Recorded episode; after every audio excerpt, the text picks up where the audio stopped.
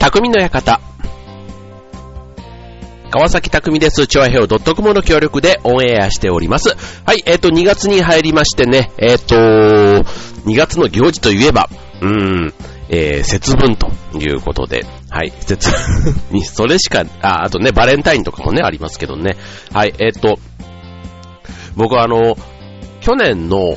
秋ぐらいからかな、なんかね、LINE の、あの、最初のアイコンっていうの？あの自分の写真、プロフィールとか入れるところの写真を、ちょっと季節ごとの写真というか、ね、秋だったら紅葉だったり、えークリスマ、えーハロウィンとかクリスマスとかっていうことで、あとお正月とかね、なんかちょっとずつね、えーっと、アイコンを変えるようにしてるんです。で、えっと、特に僕ね、Facebook とかも一応はやってるんですけども、あんまりアップする習慣がなくてですね。だから、せめてね、なんかその、生きてますよっていうそのサインじゃないですけども、なんかこう、変わった感じ。うん。で、僕はあの、フェイ、えっ、と、LINE の、その、プロフィールの写真を変えると、写真を変えましたっていう風にね、なんかね、表示されたりする機能をオフにしているので、あの、まあ、僕と頻繁にね、LINE をやり取りする方だったら、あ、なんか変わってる、なんていう風に気づかれると思うんですけども、そうじゃない方は、あれ、なんか、いつもと、し知らん間に変わってたみたいなね、そういう風になるということで、まあでも、あの、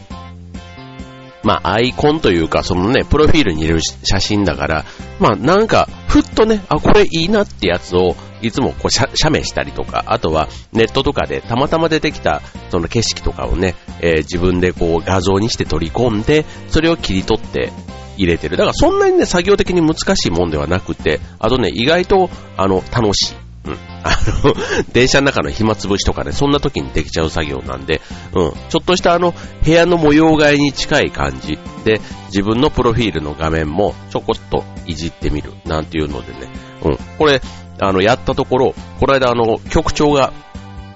ね、えーうちにちょっと遊びにというか、あの、来てくれてたんですけども、その時にその話をしたら、そんな人初めて見た、聞いた、みたいな話になって、ちょっとあの、うん、えー、初心者の僕としては、ね、みんなとそんなに違うというか変わったことをしてるつもりはなかったんですけど、うん、なかなかそういう人はいないということでね、はい。まあでもね、まあそういうさっきの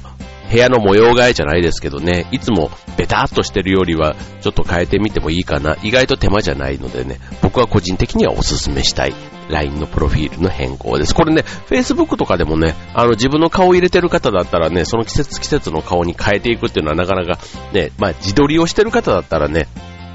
意外とあるかもしれませんけども、まあ自分プラスなんか季節のものがね、一つでも入ってるうん。そんなものがあるんだったら、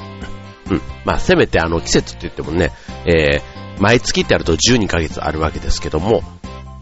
まあ四季ってね、春夏秋冬だったら年に4回だけっていうね、考え方もあるわけですから、ね、そんな感じでやっていくんだったらそんなに負担にならないかもしれませんね。はい、ということでね、まあ季節の話題というか、うんと2月ということでね、あの、うちの下の娘が先日までインフルエンザにかかってまして、ね、インフルエンザかかると、ね、5日間学校に行っちゃダメっていう風になるってことでね、まあただ、そんなにひどくなくって、実は2日目ぐらいからはもうなんか、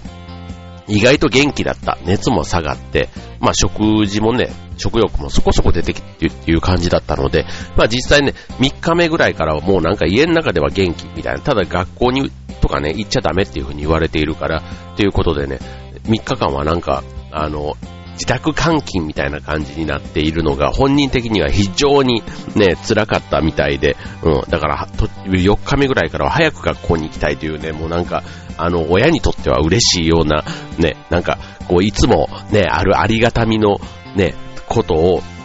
改めてね、学校に行ける幸せみたいな、そんなことをもしかしたら感じてたんだとしたら、ね、この5日間で、また一つね、そういうことを気づくきっかけになったと考えれば、ね、インフルエンザもポジティブに受け止めてもいいのかな、なんていうふうに思いますけども、ね、この時期、本当あの、まあ、インフルエンザも流行っていますけども、ね、えー、急にね、年が明けて1月の中旬ぐらいから寒くなってきました。ね、雪予報なんていうのもね、えー、出たりしてましたし、はい、まあちょっと寒い時期といえば風邪、ね、風邪、ね、引きたくなくてもね、引いてしまうのが風邪と考えますと、ね、風邪の予防法、ね、改めて今週お伝えしたいと思います。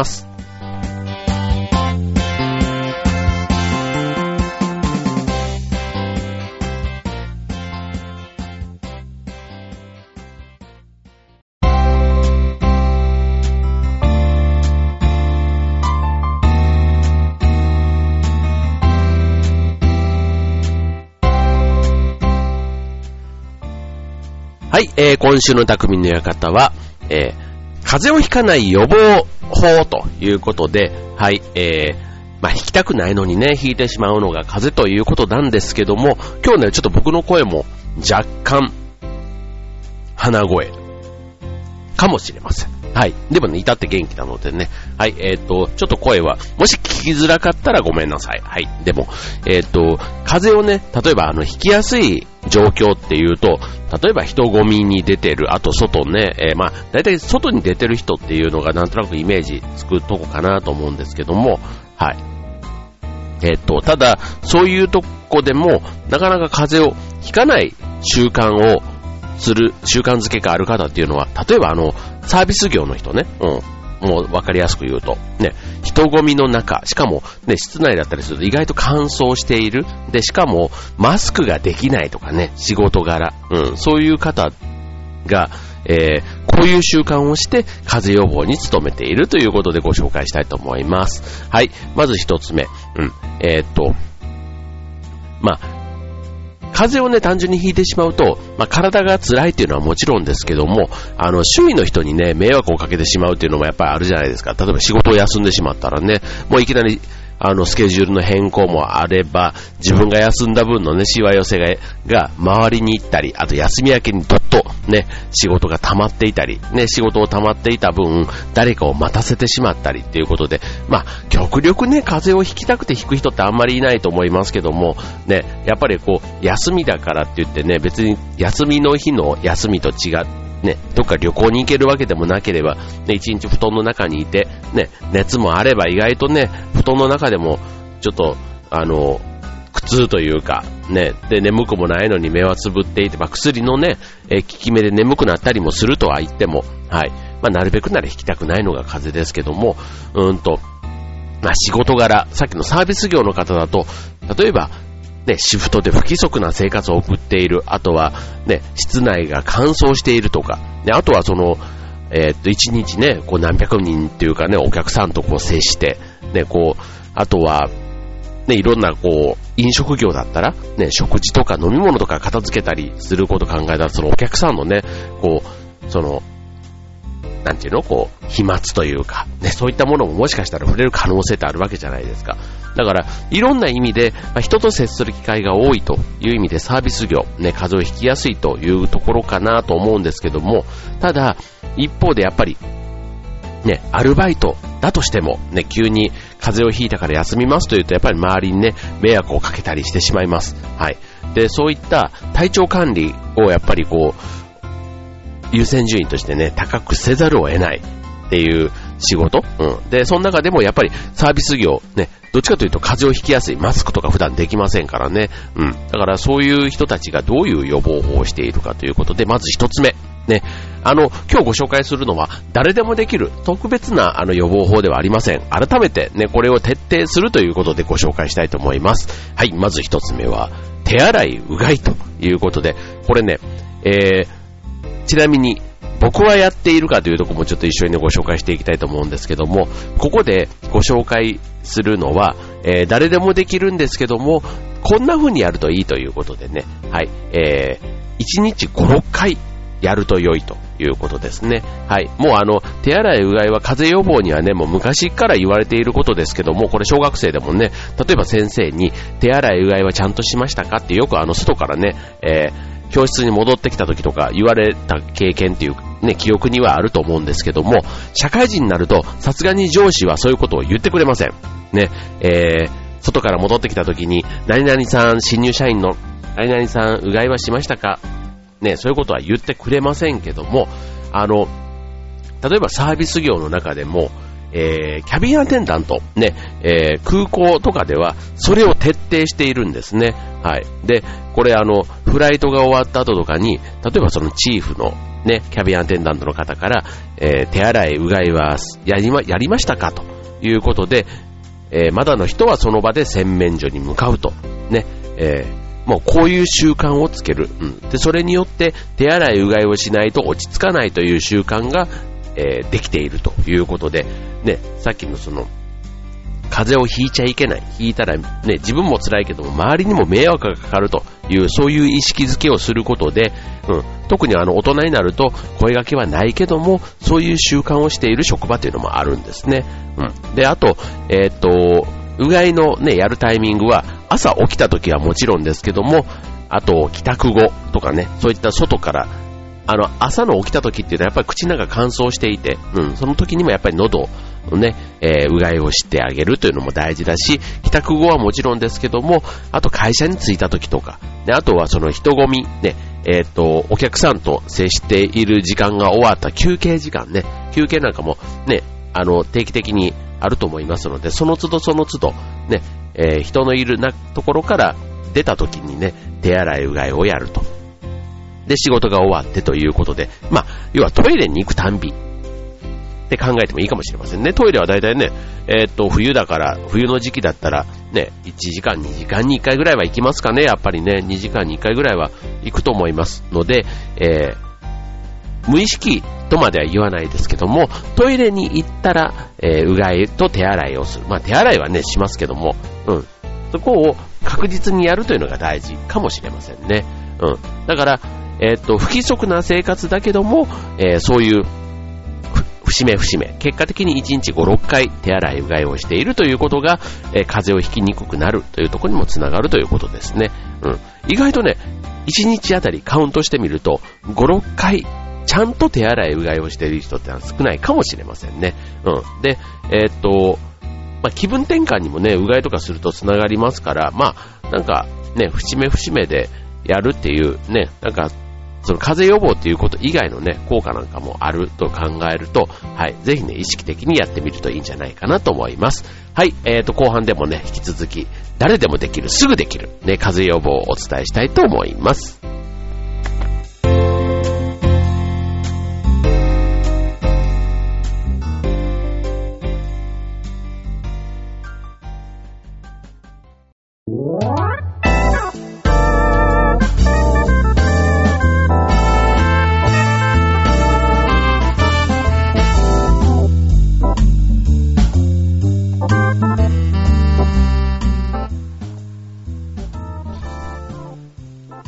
えー、今週の匠の館は、えー、誰でもできる風邪予防ということでね、この季節だからこそ、ね、ぜひね、改めて徹底したいというね、えっ、ー、と、2月、ね、これから僕もスキーの予定とかね、あったりしますね。うちの上の子はね、来週、高校受験が控えているということでね、もう、絶対引かないでね、もう、っていう、なんか、ね、こう、後悔、先に立たずとは言いますけども、ね、受験の日に風邪をひいたなんてなるとね、本人ももちろん後悔しますけども、ね、一緒にいた親としてもね、正直後悔しちゃうところがありますので、まあ、家族全員でね、風邪予防なんていうことで、ね、そういう大事な節目のある方はね、ぜひちょっとその辺気をつけていただければと思うんですけども、はい、えー、続いて、えー、二つ目、ビタミンを取る。ね、これもよく言われますよね、風邪予防にはね、みかんとかね、ビタミン B とかね、なんか言われますよね。ビタミン C とかね。はい。えー、っと、まあ、日頃からね、風邪をひきにくい元気な体を作るためには、健康的な食生活も重要ということで、まあ、よく言われるのはビタミンです。ね、ビタミンって言うとね、なんとなくあの、美容のイメージがね、強いと思うんですけども、あの、でもビタミン注射ってあの、アレルギーとかでもね、えー、結構使われますよね。アレルギー性鼻炎っていうかあの、花粉症とかね、花粉症これからの季節ですけども、あの、そういう花粉症対策だったり、あとは疲労回復の効果としてもビタミンは非常に、えー、高いと言われてますね。はい。だから、えっ、と、特に体がちょっと弱ってるな、体調が、うん、いつもの調子が出ないな、という時は、あの、ビタミンを実は多く消耗してしまう。んですね。だから体の中にビタミンが少なくなってしまう。ね、えっ、と、いつもと同じ食事だと、結果的には体がビタミン不足になってしまうということで、ビタミン B やビタミン C は、えー、水溶性ビタミンなので、取りすぎてしまうと、えー、おしっこと一緒に出てしまうので、えー、実は問題がないということなんですね。うん。よくね、なんか取りすぎるとっていうのはありますけども、こういうビタミン類、ね、えー、実は大丈夫ということで、例えばあのサプリメントかね、えー、さっきのビタミン注射みたいなところをね、えー、こう、この季節だけやってみる。まあ、さっきのね、えー、ビタミン注射、風邪予防だけではなくて、花粉症対策とかね、いろんな効果がありますから、ね、えっ、と、まあ、あんまりちょっと注射をね、進めるっていうのもなんかあの 僕は実はね、やったことがないんですけども、毎年花粉症対策でやっている方がいて、ほんとね、全然違うらしいんですよね。うん、だから、ね、体にそんなに、あの、害があるというか、そういうもんではない、ね、注射ですから、まあ、風邪をひいてからね、注射を打たれたりとかっていうよりは、ね、引く前の予防、接種として打つって考えれば、ね、インフルエンザの予防接種なんかと同じで、うん、これはこれで一つやり方としてはいいんじゃないかなって思いますよね。はい。まあ、あとは、あの、食べ物から取るっていうのがね、やっぱり一番自然な状態のような気がします。はい。ビタミン摂取をね、意識的に心がけることで、まあ女性だったらね、え美容効果なんていうのも期待できるということですから、まあ、あとはね、風邪をひいた時の風邪薬代、ね、風邪薬も意外と馬鹿になりませんから、ね、それを、えー、美味しい果物とかに回すと考えたらね、えー、病気でお金を使うか、健康のためにお金を使うか、ね、これはね、まあその人の意識次第というところかもしれませんけども、できればね、いいお金の使い方したいなというふうに思いますよね。はい。で、最後、えー、三つ目です。えー、弱ってきたサインを見逃さない。ね。弱ってきたサイン。なんとなくゾクゾクするってね、自分だけしかわからない、こういうサインってあると思うんですよね。えー、っと、手洗い、うがい、ね、ビタミン摂取をね、たとえ、しっかりやった、やっていた、つもりでも、やっぱりね、体の免疫が落ちてくると、えー、風邪をひきやすくなってしまいます。はい。えー、風邪をひかないようにするには、この免疫が下がってきたな、というね、えー、この雰囲気、ね、なんとなくこう、ゾクゾクしているとか、なんかこの予感ね、やっぱり人間こう、あの、ね、子供じゃ別ですけども、やっぱりもう高校生、中高生もにでもなれば、こう体調のちょっと下り坂に向かっている、なんかその変化ってこうわかるじゃないですか。うん。で、その時点で対策を取らないのが若気の至り、ね、まだ10代の頃だったらこんなのえいって勢いで、ね、熱い風呂に入らな治らみたいなね、そんなあの、江戸っ子気質が今あるかどうかはわかりませんけども、結構薬も飲まずに勢いでっていうのがね、10代の頃だとすれば、ね、30代にもなると、やっぱりいろんな意味で、あの曲がり、お肌の曲がり角じゃないですけども、ね、なんか、あの、酔いは冷めにくいというか、二日酔いが残るとか、どこどこが痛いとかね、なんかいろいろこう出てくるのがやっぱり30代ぐらいってあると思うんですよね。まあ、20代後半ぐらいからね、若干ちょっとその異変というか、なんかこう、あの、5年、10年前とちょっと違うなっていうね、感じはあるんですけども、もう30代になってくるとね、あの、明らかに去年との違いとかなんかそういうのがね、ひしひしとこうね、迫ってくる感じがあってですね。はい。なので、あの、免疫が落ちたなんていうのもね、非常に敏感に感じやすくなってきますから、うん。そうなっった時点で、えー、風邪をひく前兆って考えてもらうと、ここで対策を取るのがとっても重要になるということで、えー、まあ、サインの出方ね、弱ってきたサイン、ね、弱ってきたサインっていうのは、まあ、どこで出るかっていうのはやっぱり色々あるわけですけども、まあ一つは、例えば喉のイガイガ、ね、喉がなんかちょっとイガイガするガラガラ、ね、あの、うがいをしてもスッキリしない、ね、そういったところ、あとは、えー、鼻水が出るとかね、えー、まあ、その辺なんか分かりやすいサインというか、もうなんか鼻水が出始めたらなんかもう風邪なのかなっていうふうに思うかもしれませんね。はい。あとは、えっ、ー、と、ね、皮膚とかね、湿疹が出たりとか、まあそういったね、え、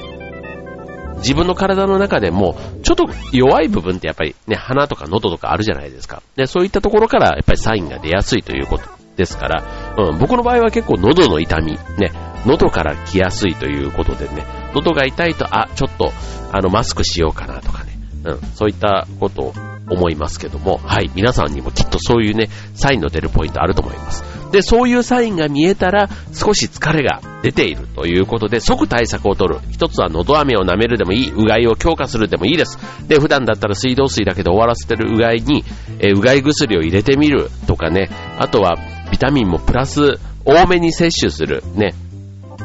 ということありますけども、やっぱり、一番効果があるのは、よく寝ること。ね、睡眠をしっかりとるということでね、まあ、さっきの不規則な生活とか、ね、睡眠不足、いろんなものが疲れの原因になっていて、うん、疲れがそのまま風に向かってしまうということもありますので、それで、えー、そういう前兆があれば、ね、なるべく休息を取るようにすると。たまに飲み会がなくて早く帰ってこれたらね、風呂に早めに入って早めにね、床に着くということ大事かもしれませんね。だから、えっ、ー、と、一日でもね、そういう時、平日に取れるんだったら、ね、えっ、ー、と、意識的にね、取るということで、まあ、これね、あの、弱っている時、ね、弱り始めてからやるだけじゃなくて、で、睡眠ね、例えば余った時間があれば寝るということではなくて、うん、睡眠時間を意識的に確保するようにすると、まあ、そもそものね、予防策に、ね、風邪の予防にもつながるというところですね。はい。ということで、えー、今日は3つご紹介しました。ね、どれもね、今日からできる簡単なことばかりです。ね、手洗い、うがい、ビタミンを取る。あとは、えー、風邪の前兆ね、えー、そういうサインがあったら、しっかり睡眠を取る。ね、あとはその、前兆を見逃さないということで、えー、この冬、ね、まだね、2月、まだ1ヶ月半、ね、春まではまだね、2ヶ月ぐらい実際にはあります。ね、えー、風知らずの元気いっぱいで、えー、お過ごしください。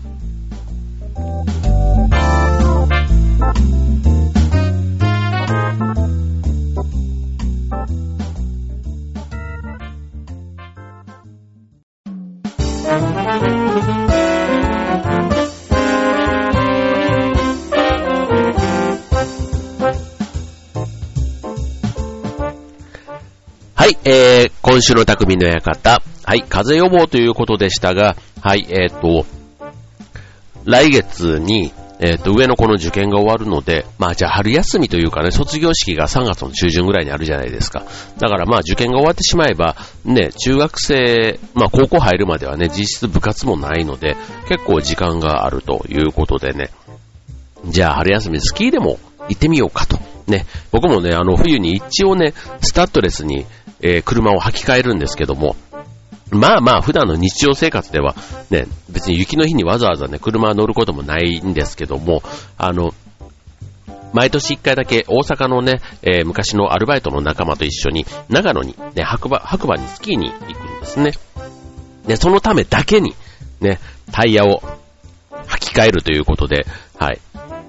で、だいたい1ヶ月ぐらいはなんとなくね、えっ、ー、と、タイヤを鳴らす意味で、はい、えー、スタッドレスに履き替えているので、まあ雪が降っても全然へっちゃらっていうのはあるんですけども、まあせっかくだからね、一回だけしか、ね、その、長野との一往復だけでね、また普通のノーマルタイヤに戻すっていうのももったいないので、はい、今回はね、もう一回ね、スキーに行こうかということで今企画をしているんですけどね、はい、まあ、ちょっと旅行もね、なかなか本当にあの、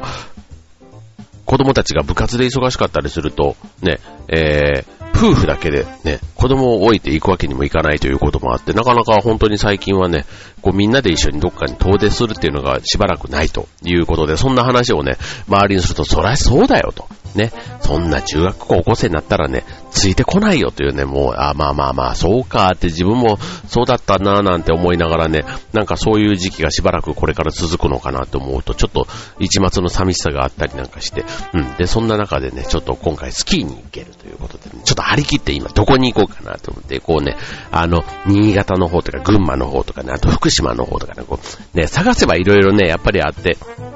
うん、いつも同じスキー場しか行かないので、うん、なんか違うスキー場にね、自分でこう宿を探して、ね、どこのスキー場か選んでっていうのもね、なかなかこう旅行をね、企画するこの楽しさというか、醍醐味がね、あって、はい。えー、っと、そういう楽しさをね、えー今、一生懸命ね、いろんなもので調べてやってるんですけども、はい。まあ、あの、春休み、ね、学生ではないので、なかなかね、そういうのを社会人になるとないと思いますし、あとは、えっと、年度末っていうことでね、何かとこう忙しい時期過ごされてる方多いと思いますけども、はい。ね、ぜひこの時期しかできないね、遊びっていろいろあるじゃないですか。ね、まあスキー、ね、やっぱりウィンタースポーツっていう以外でも、あとなんだろうな、この時期だからっていうのはね、うん、でも、あの、ね、学生だったら卒業旅行とかね、そういったものもいろいろ企画してるのが今の時期なのかもしれません。まあ次のね、えっ、ー、と、学生さん、ね、大学生だったらもう次の就職もね、決まってたりするので、まあ、しっかりね、えー、単位を取って、ね、卒業することだけを考えて、ね、無事卒業できるんであれば、ね、もう、あの、あとはね、思い出作りにね、この1ヶ月